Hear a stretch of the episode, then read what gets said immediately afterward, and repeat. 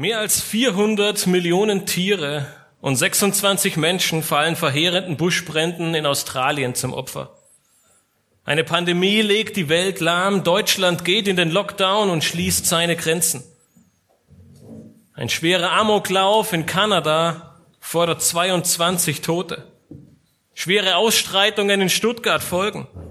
2750 Tonnen Ammoniumnitrat explodieren im Hafen von Beirut und fordern viele Todesopfer. Kalifornien erlebt die schlimmsten Waldbrände ihrer Geschichte. Ein Terroranschlag in Wien. Die zweite Corona-Welle beginnt. Deutschland geht kurz vor Weihnachten in den zweiten Lockdown. Das waren einige der Nachrichten aus dem Jahr 2020. Auf den ersten Blick gibt es wahrlich keinen Grund, auf ein erfreuliches und schönes Jahr zurückzublicken. Je nach Woche und Monat stimmen oder beschreiben 50 Prozent oder bis zu 50 Prozent der Deutschen ihre Stimmung als angespannt und ängstlich. Viele sagen, dieses Jahr hat mir jegliche Freude geraubt. Es kommt keine Weihnachtsstimmung auf. Es gibt überhaupt keinen Grund zur Freude. Nun, ich möchte euch heute für eine kurze Zeit auf eine kleine Reise in die Vergangenheit mitnehmen. Nämlich ziemlich genau 2700 Jahre in die Vergangenheit. Und zwar in das Land Israel. Zu dieser Zeit hatte Gott den Propheten Jesaja in Israel berufen. Und auch die damalige Zeit war definitiv alles andere als eine Zeit der Freude. Jerusalem hatte nur durch Gottes Eingreifen die Belagerung der Assyrer überstanden. Doch damit nicht genug. Das Volk, es lebte in furchtbarem Götzendienst. Und Gott verkündigt ihnen deshalb das baldige Exil durch die Babylonier, die Zerstörung des Tempels und Jerusalems und die Wegführung des ganzen Volkes in die Gefangenschaft. Doch inmitten dieser Situation, inmitten all dieser Trauer und inmitten dem Moment, wo es wahrlich keinen Grund zur Freude gibt, gibt Gott ein helles Licht eine unbändige Freude und einen großen Trost.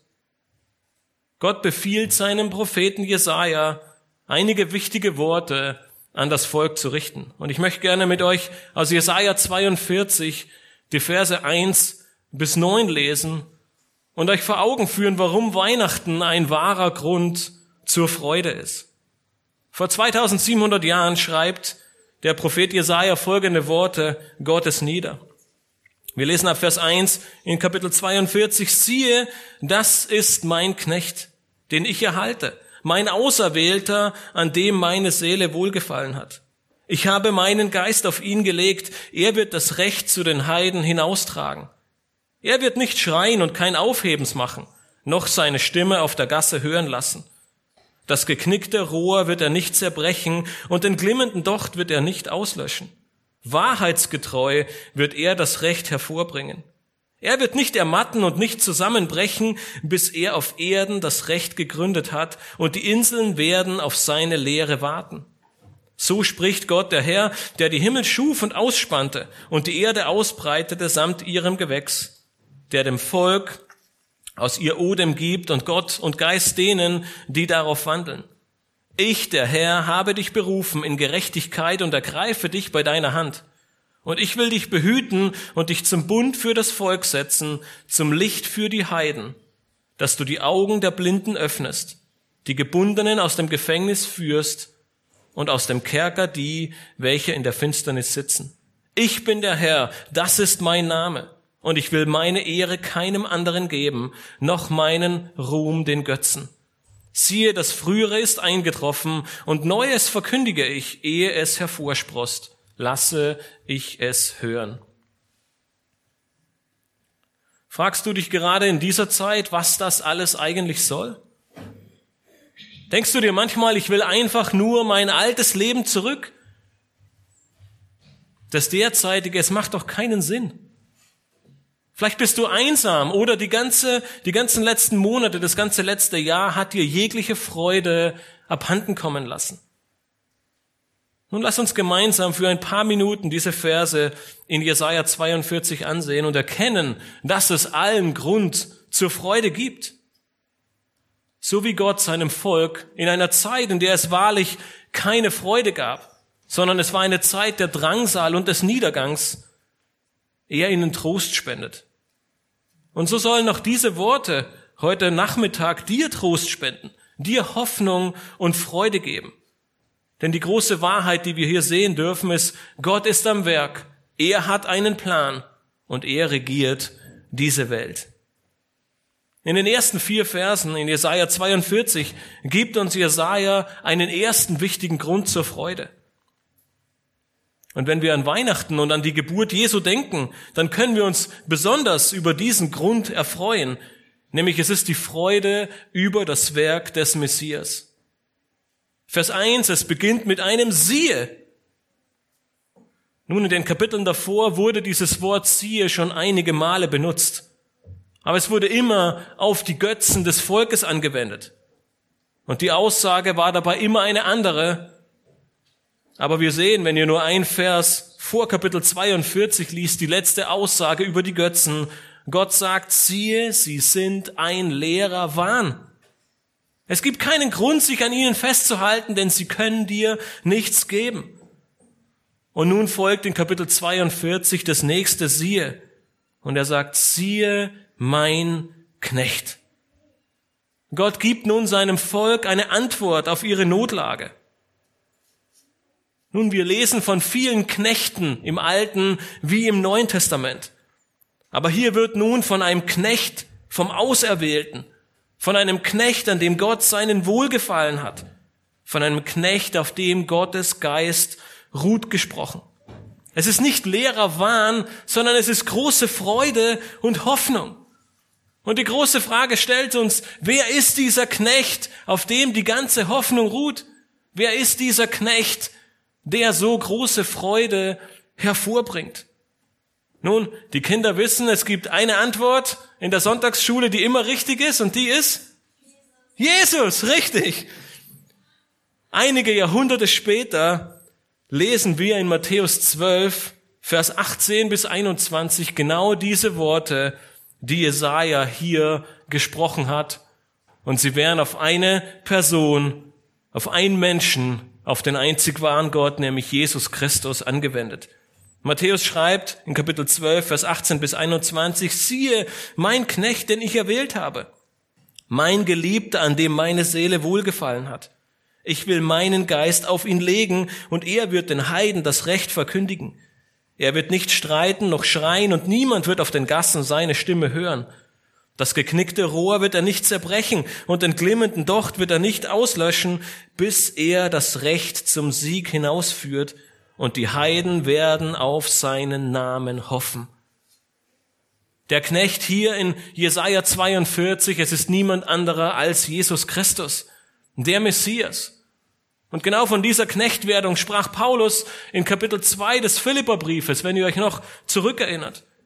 Wir, haben, wir lesen in Philippa 2 ab Vers 5, denn so sollt ihr gesinnt sein, wie es Christus Jesus auch war, der als er in der Gestalt Gottes war, es nicht wie einen Raub festhielt, Gott gleich zu sein, sondern er entäußerte sich selbst, nahm die Gestalt eines Knechtes an und wurde wie die Menschen. Mit diesem Akt der Demut, mit seinem Verhalten erfüllte Jesus nun Genau diese Verheißung, die Gott seinem Volk in Jesaja 42 gibt. Er kam als der Knecht Gottes. Aber nicht nur das, er trägt das Recht zu den Heiden hinaus. Er schreit nicht, er macht kein Aufhebens um sich, es geht nicht um ihn, sondern um das Werk, wofür Gott ihn in diese Welt gesandt hat. Er hat das geknickte Rohr nicht zerbrochen und den glimmenden Docht nicht ausgelöscht. Das heißt, er kümmerte sich um diejenigen, die Hilfe brauchten, die in Not waren. Er tröstet und ermunterte die Schwachen und Unterdrückten. Er war der, der Barmherzigkeit vorlebte und der in aller Liebe sich um die Menschen kümmerte, die in Not sind. Die Krönung und der Zweck all dessen, wozu Gott ihn gesandt hat, finden wir dann in Jesaja 42 in den Versen 3 und 4. Er wird das Recht hervorbringen. Und die große Freude ist, er wird nicht aufhören, bis die ganze Erde mit diesem Recht erfüllt ist. Nun, dies wird bei seinem zweiten Kommen in vollem Umfang in Erfüllung gehen. Am Ende der Tage wird Christus diese vollkommene Gerechtigkeit vollbringen und in dieser Welt regieren. Genau das, wonach die Menschen so sehr trachten, wonach sich die Menschen so sehr sehnen. Gerechtigkeit, Frieden und Freude in dieser Welt. Die Frage, die du dir stellen musst, ist, ruht deine Hoffnung und deine Freude auf Menschen oder ruht sie in dieser Welt? Dann gibt es tatsächlich großen Grund zur Sorge. Ruht sie jedoch, wie wir hier gelesen haben in Jesaja 42, auf Gottes Sohn, auf Jesus Christus, dann gibt es jeden Grund zur Freude. Denn er wird nicht ruhen, bis diese völlige Gerechtigkeit erfüllt ist. Er wird nicht ruhen, bis Ruhe und Frieden in, auf diesem Planeten herrschen. Er wird eines Tages selbst diese ganze Welt regieren. Um in diesen Genuss zu kommen, musst du allerdings seine Worte befolgen. Eine der ersten Worte, die wir von Jesus lesen, als er hier in diese Welt kam, war, tut Buße, denn das Reich der Himmel ist nahe herbeigekommen. Wenn du nicht erkannt hast, dass du ein Sünder bist, wenn du nicht erkannt hast, dass du keine Gemeinschaft mit Gott hast, wenn du glaubst, dass deine Gerechtigkeit ausreicht, deine guten Taten oder dein gutes Leben reichen, um diese Gerechtigkeit zu erhalten, dann wirst du nie diese Gerechtigkeit und diese Freude erleben. Doch genau dazu feiern wir Weihnachten. Jesus Christus, er kam in diese Welt, um uns von unserem größten Problem zu befreien. Es war nicht Corona, es waren nicht irgendwelche Umstände, es waren nicht irgendwelche Menschen oder anderen Situationen, nein, es ist deine persönliche Sünde. Er und nur er kann und konnte uns mit Gott versöhnen. Er hat die Möglichkeit und die Kraft, deine Sünden hinwegzunehmen und dich zu retten. Deswegen ist Jesu großer Aufruf am Beginn seines Dienstes, bekenne deine Sünden, tue Buße und dann wirst du tatsächlich diese Freude und diese Gerechtigkeit erleben. Dann kann die Situation noch so tragisch und schlimm sein. Du darfst Freude haben und du wirst Freude haben.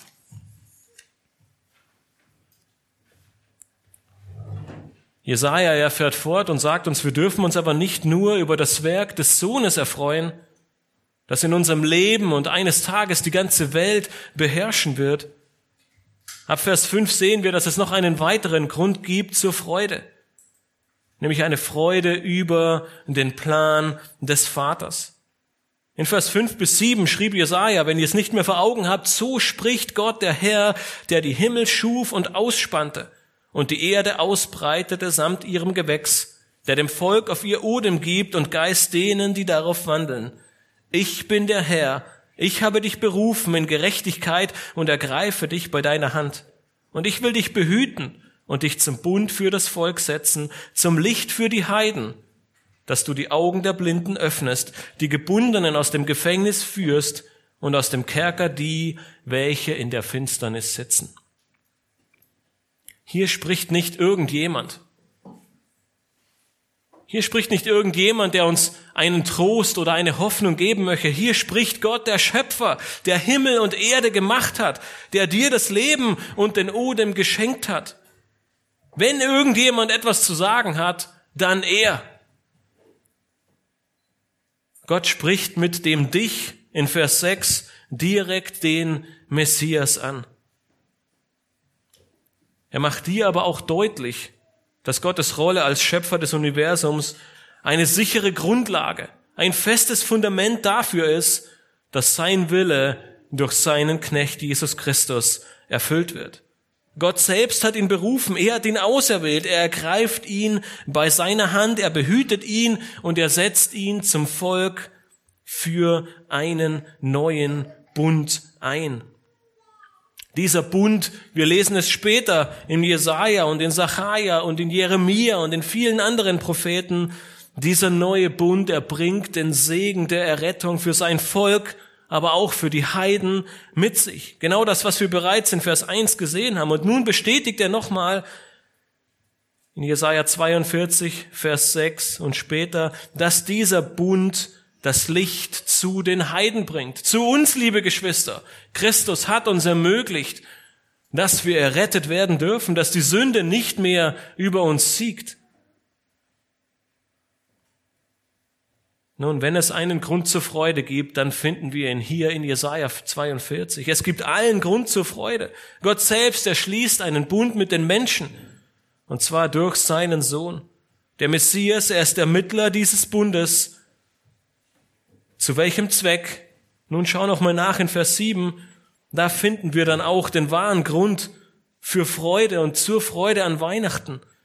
Den Zweck dieses Bundes ist, die Augen der Blinden zu öffnen die Gebundenen aus dem Gefängnis herauszuführen und die Finsternis, sie wird dem Licht weichen.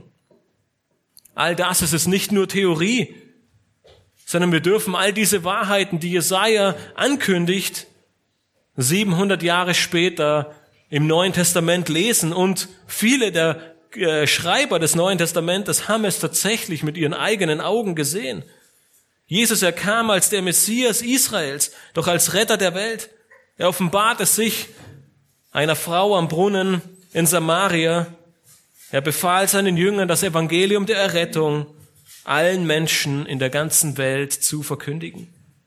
Jesus, er erfüllte all diese Vorhersagen aus Jesaja 42. Er heilte die Kranken, er machte Blinde sehend, er befreite sie von der Knechtschaft der Dämonen und ihrer Sünde und am Ende der Tage, wenn Jesus Christus wiederkommt und sein ewiges Reich aufbaut, dann wird in vollem Umfang Gerechtigkeit auf dieser Erde herrschen.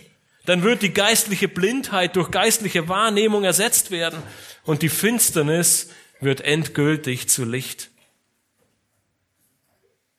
Als ein Mensch, der Gott nicht kennt, der den Messias nicht kennt, bist du blind, wie wir alle einst blind waren ein Gefangener der Finsternis. Doch Gott sichert seinem Volk und auch den Heiden und damit jedem einzelnen Menschen, dir und mir, eine geistliche Befreiung, ein wahrhaftiges Augenlicht zu, damit wir sehend werden, damit wir das Licht erkennen dürfen, damit du aus der Finsternis der Sünde befreit wirst. Nun, die Freude über und an Weihnachten, sie könnte kaum größer sein. Heute dürfen wir uns daran erinnern, dass all dies vor 2000 Jahren tatsächlich passierte. Jesaja kündigt hier circa 700 vor Christus an, all dies an, und es geht 700 Jahre später in Bethlehem tatsächlich in Erfüllung. Ein Kind wird geboren. Es ist der Messias.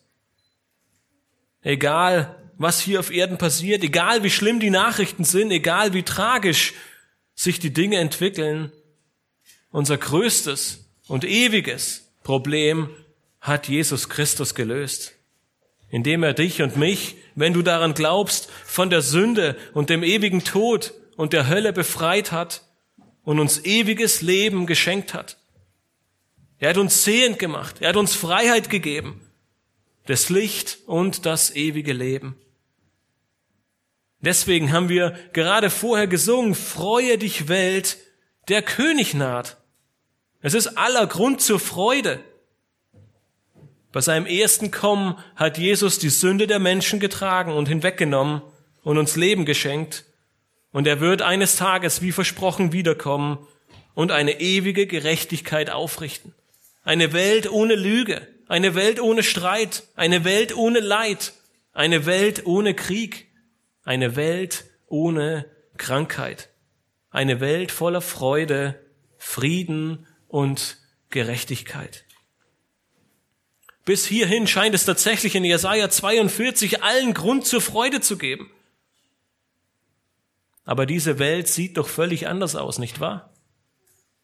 Es scheint, dass es ein toller Plan ist, den Gott hier hegt, aber er scheint nicht die Macht haben, die Macht zu haben, ihn wirklich umsetzen zu können. Alles deutet darauf hin, dass dieser wunderbare Plan scheitert. Wir sehen keine Gerechtigkeit in dieser Welt. Stattdessen gibt es Krieg, Streit, Krankheit und allerlei Nöte, aber weit und breit keine Gerechtigkeit und schon gar keinen Frieden. Deshalb schließt Jesaja diesen Abschnitt mit dem dritten und letzten Grund zur Freude. Es ist eine Freude über Gottes Allmacht. In den Versen 8 und 9 schreibt Jesaja, ich bin der Herr, das ist mein Name. Und ich will meine Ehre keinem anderen geben, noch meinen Ruhm den Götzen. Siehe, das Frühere ist eingetroffen und Neues verkündige ich, ehe es hervorsprost, lasse ich es euch hören. Nun, diese Verse wiederholen in gewisser Weise die Absicht in diesem ganzen Abschnitt der Kapitel 40 bis 48. Es ist das große Thema von Jesaja, dass es nur einen einzigen Gott gibt. Und zwar den Gott, der unser Schöpfer ist. Den Gott, der diese ganze Welt regiert. Alle scheinbar anderen Götter, alle Götzen dieser Welt, sie sind nichtig. Immer wieder wiederholt er, dass sie keinen Bestand neben ihm haben. Er allein ist der einzig wahre und wunderbare Gott. Diese beiden Verse, sie liefern dir am Ende eine wunderbare Gewissheit, dass es auf der einen Seite in Wirklichkeit nur einen einzigen Gott gibt, dem alle Ehre gebührt, und auf der anderen Seite, dass er als König regiert, aber nicht als ein menschlicher König, sondern er beherrscht selbst die Zukunft ebenso wie er die Vergangenheit beherrscht. Das ist der Garant für die Erfüllung seiner Worte. Er sagt, das, was ich verkündigt habe, es ist in der Vergangenheit schon geschehen. Ihr könnt es mit eigenen Augen sehen.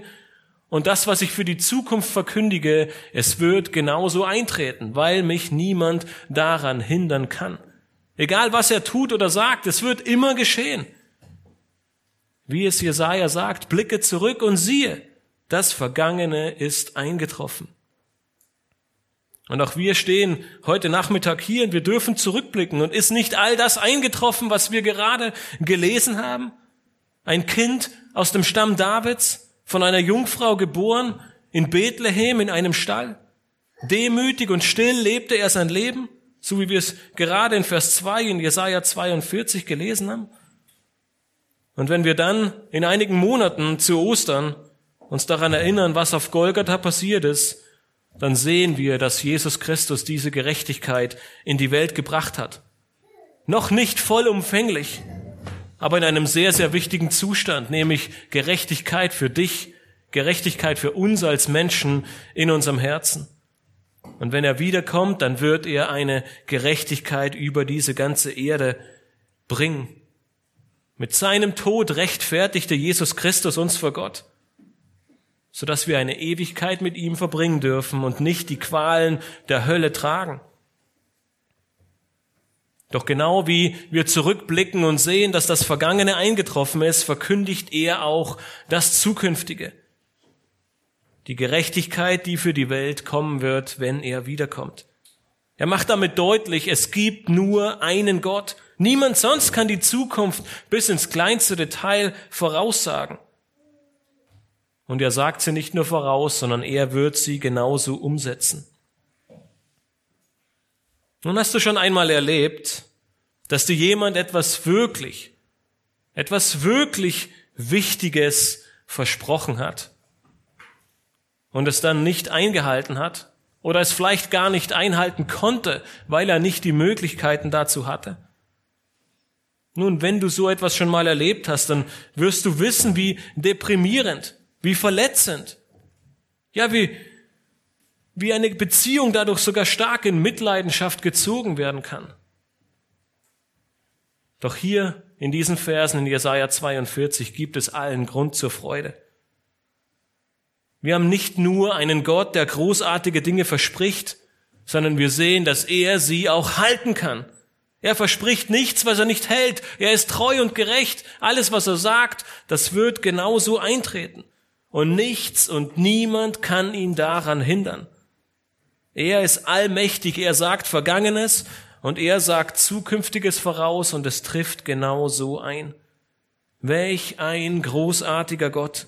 Ihm allein gebührt die Ehre.